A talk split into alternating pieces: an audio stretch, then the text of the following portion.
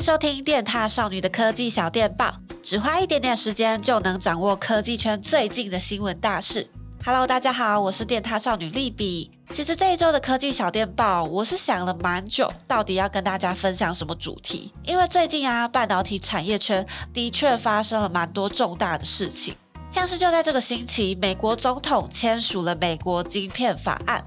法案的内容其实主要是扶植他们国内的制造厂，也就是 Intel。所以其实前一阵子，五场半导体公司们，像是 AMD、NVIDIA 还有 Amazon 等等的，其实都对政府提出了抗争。不过我觉得这项法案的通过，其实就是美国持续要在先进制程竞赛里面的一个筹码，本来就是势在必行的事情。还有最近讨论度颇高，由美国发起，他说要跟台湾、日本还有韩国合作，组成半导体联盟 Chip Four。但是我觉得，如果我跟大家分享这些资讯，好像又有一点点太空泛。但是这些真的都是大家应该要有所了解的产业趋势哦。有兴趣的獭友可以上网搜寻相关的关键字。好啦，话题还是先拉回到小电报上面。有用过 Spotify 的獭友应该知道，之前呢，在播放音乐清单的时候，你只能选择随机播放。不过近期 Spotify 有了相关的更新哦，现在变成了两个按钮，一个一样是可以随机播放，另一个就可以从你选择的音乐开始依序播放。所以其实我蛮好奇，就是现在大家人手一台手机，那音乐串流平台有那么多，到底每一个有什么样的优缺点还有特色呢？今天一共整理了算是五点五大吧，手机串流音乐平台跟大家分享。如果你跟我一样在找不错用的 App，或者是只是纯粹很疑惑，哈，什么是零点五个平台？那就跟我一起看下去。第一个平台应该蛮多人都有在用的，就是 Spotify。除了它本身拥有 ACC 音档的特色之外，有一些歌曲会有对应到的小短片，也就是 Canvas。在你分享到其他社群平台，像是你要分享到 IG 限动的时候，背景就会有一个 loop 的影片在播放，我觉得蛮可爱的。再来就是你可以建立 Spotify 群组点唱单，这个功能呢，就是可以提供大家在远距的状况下共听同一首歌，或者是你们开车出游的时候，每一个人只要点进连接，就可以化身 DJ 播放歌曲。我自己呢，其实也是最近才被 Lindsay 推坑，加入了付费订阅的行列。结果一订下去，这个不得了诶。虽然还是有一些小小可惜的地方，像是一些华语歌手，就是林宥嘉或者是早期的五月天，他们的作品都还在以缓慢的速度上架中。还有第二个缺点就是没有办法直接点选歌词就跳段。除此之外，我其实觉得好像都还蛮好用的诶。如果你跟我一样是 Spotify 的新手的话，建议大家可以去看看 Lindsay 之前做的小技巧分享影片，你会觉得啊，真的是发现新大陆。那如果你已经使用 Spotify 很久的话，拜托可以到 YouTube 的留言区告诉我，你为什么超爱 Spotify，或者是你觉得它不好用。第二个呢，就是每年都会举办风云榜演唱会的 KKBOX，我小时候其实还抽过他们演唱会的票。如果你平常是很关注华语乐坛的人，我觉得好像 KKBOX 是蛮适合你的。里面会有一个叫做“一起听”的功能，有的时候会有艺人上线开台，这个时候呢，你就可以一边听音乐，然后跟你的偶像打字留言互动。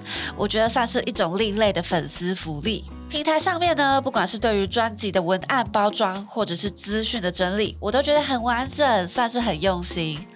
而且还有一个功能，就是你可以直接点选歌词，就会跳到相对应的段落。而且还有一个功能，就是可以直接点选歌词，就会跳到相对应的段落。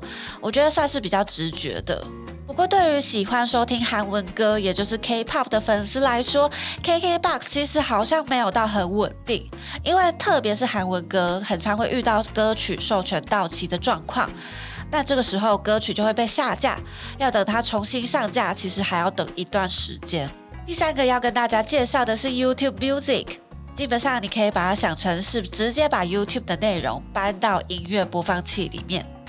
所以如果你平常是喜欢听演唱会 Live 版本，或者是谁的翻唱版本的话，都可以找得到。它算是拥有最大音乐资料库的一个。但是有的时候我就会用着用着，觉得说，哈，这个空白的歌词啊到底是什么意思？为什么就连很热门的中文歌都有这种状况啊？这样子就是嗨到一半想要跟着唱的时候，我还要停下来去 Google，很仙呢、欸。啊，仙就是很扫兴的意思啊。再来就是 Apple Music，这个我是大力推荐给懒人。如果你是追求简单粗暴的操作界面，或者是平常比较常听西洋歌的话，那我觉得 Apple Music 真的很适合你。OK，用三句话就可以总结我的使用心得，因为它给我的感觉真的是太普通了，就是中规中矩而已。还是说是我少了一台 Apple 的笔电，所以没有享受到装置联动的便利性呢？如果你喜欢的是 Apple Music，赶快在留言帮他平反。不过有一点就是 Apple Music 是没有免费的试用期的，除非你购买相关的产品，像是耳机或者是 HomePod Mini，不然你都要直接付费才可以进行体验。大家不要紧张，免费的软体来了，也就是台湾新创公司开发的 Mixer Box MB3。那其实早在串流平台普及之前，我就有在使用这个了。它一样可以联动你的 YouTube 账号，直接汇入建立的歌单，超级方便。但是我觉得上面的广告是多了一点点，不过毕竟它是免费的，就还可以接受。而且主页的资讯对我来说有一点太多，可能还是要花时间去研究。不过我觉得，以一个中小企业的规模来说，可以做到这样子的整合程度，而且一直都有在更新哦，所以我觉得就给他一个大拇指吧。最后的最后，那零点五个平台要出现了，就是街声 Street Voice。之所以把它算成半个平台，是因为我觉得好像对大家来说没有那么主流，没有那么实用。不过其实有蛮多乐团还有创作者都是从这个平台出现的哦。像我之前就在这边听到春燕还有告五人的作品。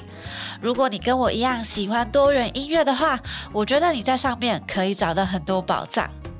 好啦，那以上就是今天的科技小电报。不知道你们心里有没有一个最棒的音乐串流平台，或者是有哪一个 App 很好用，但是我没有发现的呢？欢迎大家到 YouTube 留言告诉我。如果你喜欢今天的小电报的话，也可以到 YouTube 看看会动的小电报。记得订阅、按赞、分享我们的频道。我们下一期小电报见喽，拜拜。